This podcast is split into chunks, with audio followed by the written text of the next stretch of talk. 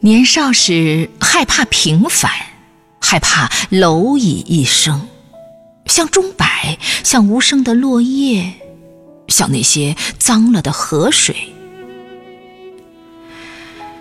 半生走过，才知道平凡挺好的，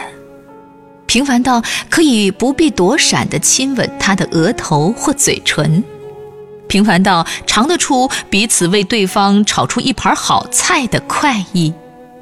平凡到为好价钱买到好东西开心，也为绝不出让某些东西沾沾自喜。更不用说发现房前屋后开出了野花，拥有辨识美丑的自由和清醒。